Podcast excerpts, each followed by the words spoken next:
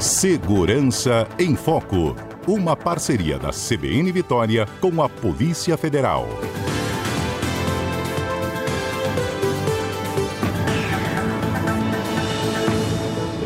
Como prometido no quadro da última semana do Segurança em Foco, a gente volta a falar sobre as modalidades de prisões previstas né, na legislação brasileira, em especial a prisão em flagrante. Eu converso ao vivo com o delegado da Polícia Federal, Guilherme Elmer, que já deu uma pitada aqui na última semana, dizendo que qualquer pessoa pode decretar uma prisão em flagrante. Não é isso, Guilherme? Bom dia. Bom dia, Fernanda. Bom dia, ouvintes. É um prazer estar, estar de novo aqui com, com vocês é, na verdade, qualquer pessoa pode realizar a, a, prisão em flagrante. Isso. Então, assim, vamos supor, você está tá na rua, né? Que a, a prisão em flagrante, ela não é, é, decretada, ela é realizada, porque ela é quase uma constatação do estado de fato, né? É uma consequência, então, né? Se a pessoa assaltou alguém na rua, é, se você, vamos supor, você está andando na rua, você vê que houve um assalto e você tem condições de interceptar o assaltante e impedir a sua locomoção e levar até, até a delegacia de polícia. Então, é, é, eu sei que é uma situação raríssima essa, né? Mas é uma situação possível de acontecer. O, o que acontece normalmente é a, é a, é a prisão de populares, né? A, a, tem um assalto, então assim, a gente vê muita notícia também. Até de policiais de folga, né? Isso, isso. E, e quando são. É, como, vamos supor, se eu, se eu prendo alguém, eu não tenho, se eu estou na folga, eu não tenho condições de levá-lo sozinho.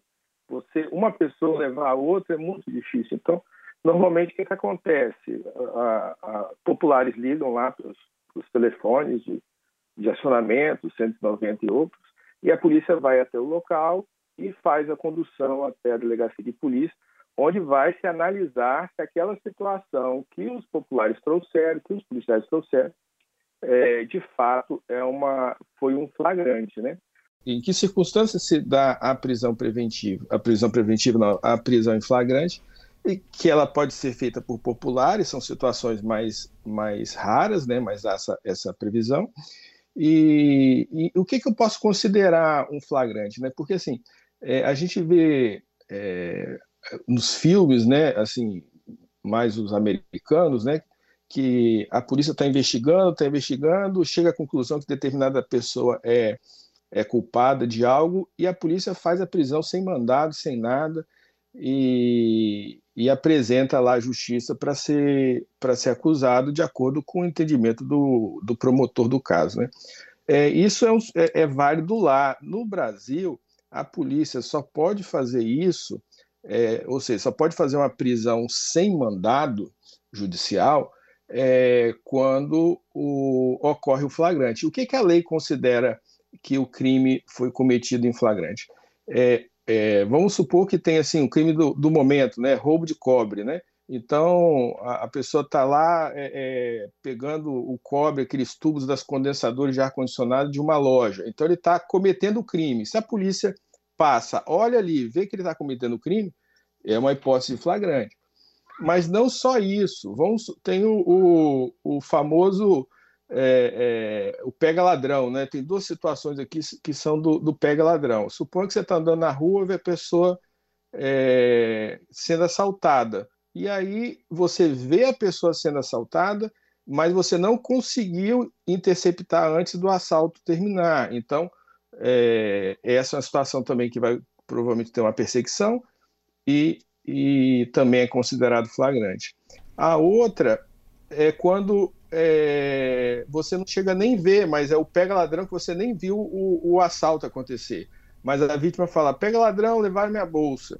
E aí a polícia, o popular, vai atrás, intercepta e encontra. Quando há perseguição, situação... inclusive, né, Guilherme? Como? Tem até perseguição em alguns casos. Isso, nesses casos, normalmente são casos de perseguição. E tem um caso que causa, que causa é, alguma revolta, muitas vezes, nas pessoas, e aí a gente tem que entender, outras coisas que eu vou falar aqui também podem gerar esse tipo de, de sensação, é, que é muitas vezes a polícia faz um trabalho excepcional de identificação da pessoa responsável pelo, pelo cometimento do crime. Então, assim, tem um, um, um furto de, uma, uma, de um carro, por exemplo, né? E, e aí faz a identificação da placa, busca aquela, aquele, aquele responsável, mas vamos supor que é, é, quando ocorre a prisão, ocorre a prisão sem que tenha havido perseguição prévia, entendeu? Ou é, é passou muito tempo depois do ocorrido. É, nessas situações, apesar de, da polícia ter feito um excepcional trabalho, se essa pessoa for presa em flagrante, o juiz tende a não considerar que há flagrante, porque há uma distância muito grande entre o fato e a prisão. É, essa história que a gente vê em novela muitas vezes, não, para fugir do flagrante a pessoa tem que fugir durante 24, 24 horas. horas. Isso, isso é, eu ia é te lenda. perguntar isso. isso. Isso é lenda. Isso é lenda? É, isso é lenda.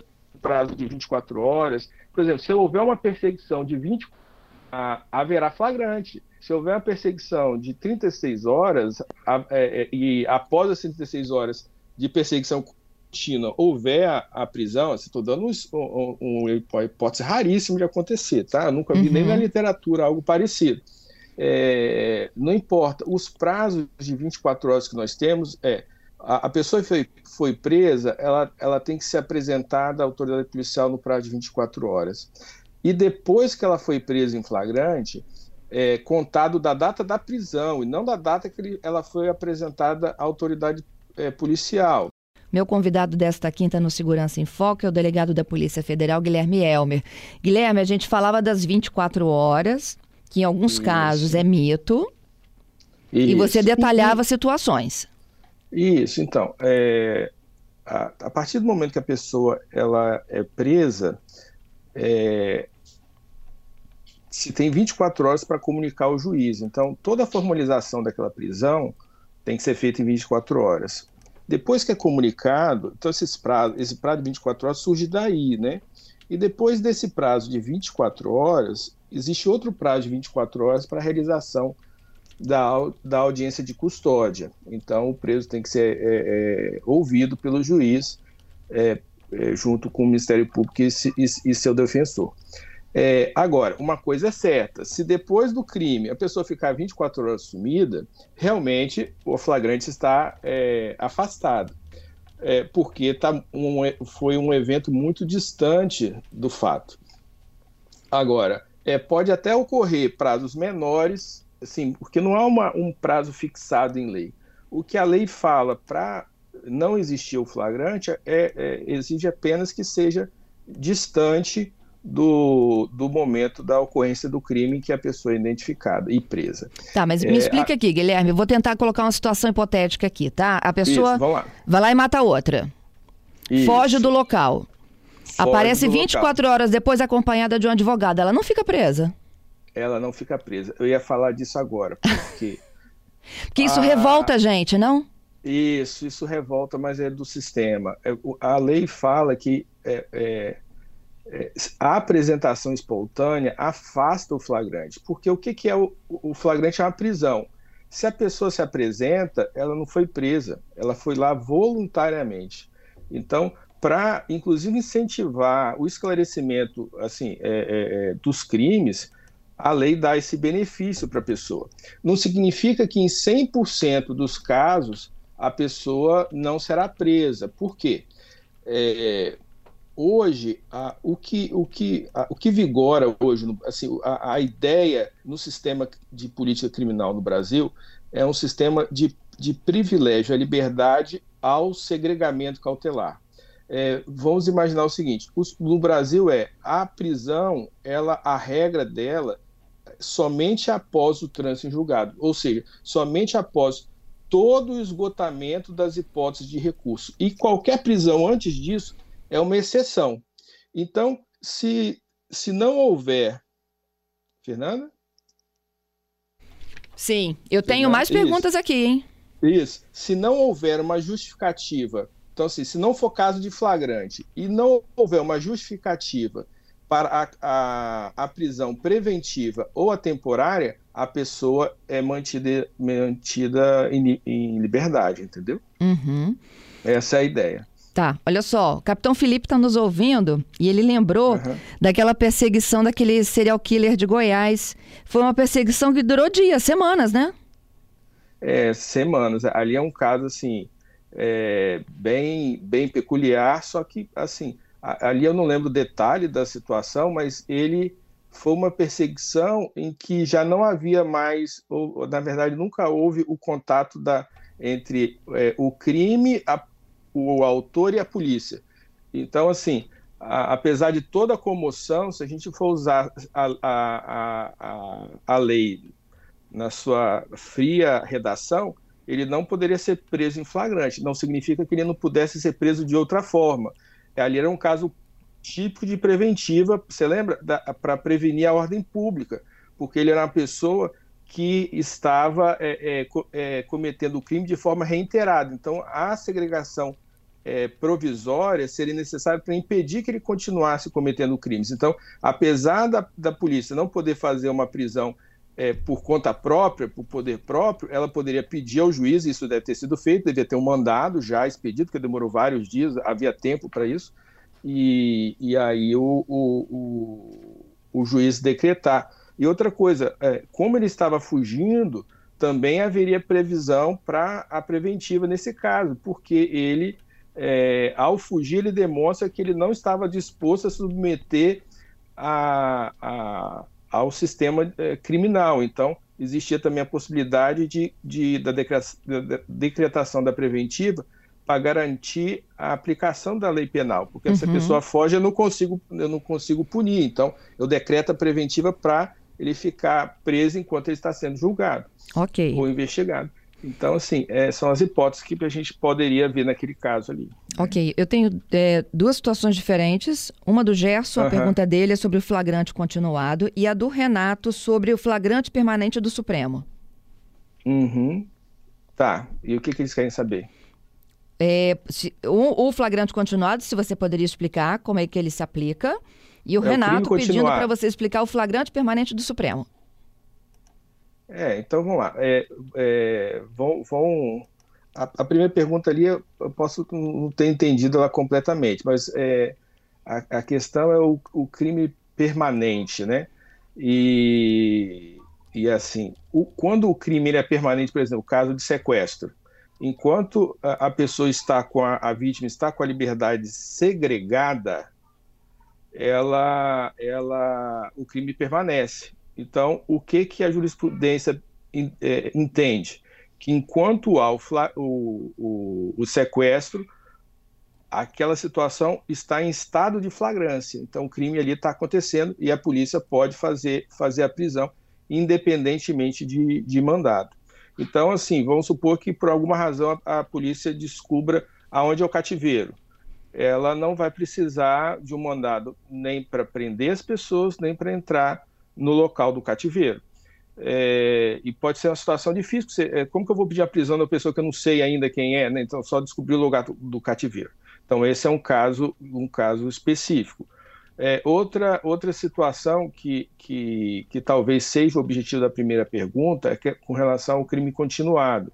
Isso. O crime continuado, apesar da, do nome continuado, ele é diferente do crime permanente. O crime permanente, ele, a, a a execução dele é, ele é, é, é, continua no tempo, ela permanece no tempo. Então, eu no sequestro, eu, eu tenho a vítima em meu poder e ela permanece comigo. No crime, no crime continuado, o que, que acontece? A pessoa pratica vários crimes e a lei, é, vários crimes em tese autônomos. Então, é, eu cometo um roubo, assim, o, é, um, um, um, roubo no 100 de Vitória, é, uma hora, ou um furto, melhor, né? Uma hora, uma e meia, três e meia, quatro e meia, mas todos ali é, na mesma circunstância de tempo e local. Então, por política criminal, e aí é, é, é não é para beneficiar A ou B, mas é, se considera que, que seriam crimes, crimes únicos e em vez de eu somar as penas, eu faço um aumento na pena é, daquele indivíduo, entendeu? Então, assim, são situações, são situações diferentes. No, no, crime permanente, é um crime só que continua no tempo. o continuado são vários é, é, é, cometidos e a lei considera uma ficção jurídica que é um só. O flagrante dele vai ser provavelmente o último. Então, na última situação flagrancial, se a gente encontrá-lo fazendo o furto, vai ser, vai ser o que vai permitir a prisão dele. Por fim, Guilherme, eu tenho dois ouvintes aqui me perguntando sobre audiência de custódia. A gente pode Vamos fechar lá. então? Podemos fechar. Assim, é, é igual semana passada, nós nem chegamos perto de, de falar, de falar, ó, oh, tinha tanta coisa aqui para a gente falar legal, mas vamos lá. Eu sei que o tempo é curto, não tem como. Mas o que, qual que é a dúvida do ouvinte? É, o Alex está me fazendo a seguinte observação: olha, é, o que prevalece no ato da audiência de custódia, bons advogados safam qualquer um de prisão, e o Giovanni dizendo assim: o que muito me deixa irritado sempre é, são as decisões das audiências de custódia. Olha, então, como, como eu falei antes, a gente é, é, não é culpa do juiz, não é culpa da polícia é, essas, essas solturas, elas não são assim, é, elas não estão contra a lei. É, eu vou até falar uma. uma teve um a gente está tá surgindo algumas fake news a respeito disso, né? Teve até um dia que é, falou assim que é, soltar o traficante e devolver até a droga, né? Mas não, isso não acontece, né? É, o, o, juiz ele avalia é, tecnicamente na audiência de custódia, existem outras coisas, tá, Fernanda? Uhum. Mas assim, as questões que vão que vão determinar a soltura ou não da pessoa é, são basicamente duas coisas. Ele vai ver se é, o flagrante foi é, feito e formalizado da forma correta. Então, assim, se realmente era caso de flagrante ou já teria passado tempo suficiente para não se ter mais a situação flagrancial é, se o tipo que o delegado colocou para a situação era assim, se o, o crime que o delegado falou que foi cometido foi o crime correto, é, e, e, e ali, se tiver tudo, é, se tiver alguma coisa errada, ele vai soltar a pessoa. Então, assim, ah, o delegado colocou que era homicídio, mas foi só lesão corporal. Ele vai, dependendo da lesão corporal, ele solta.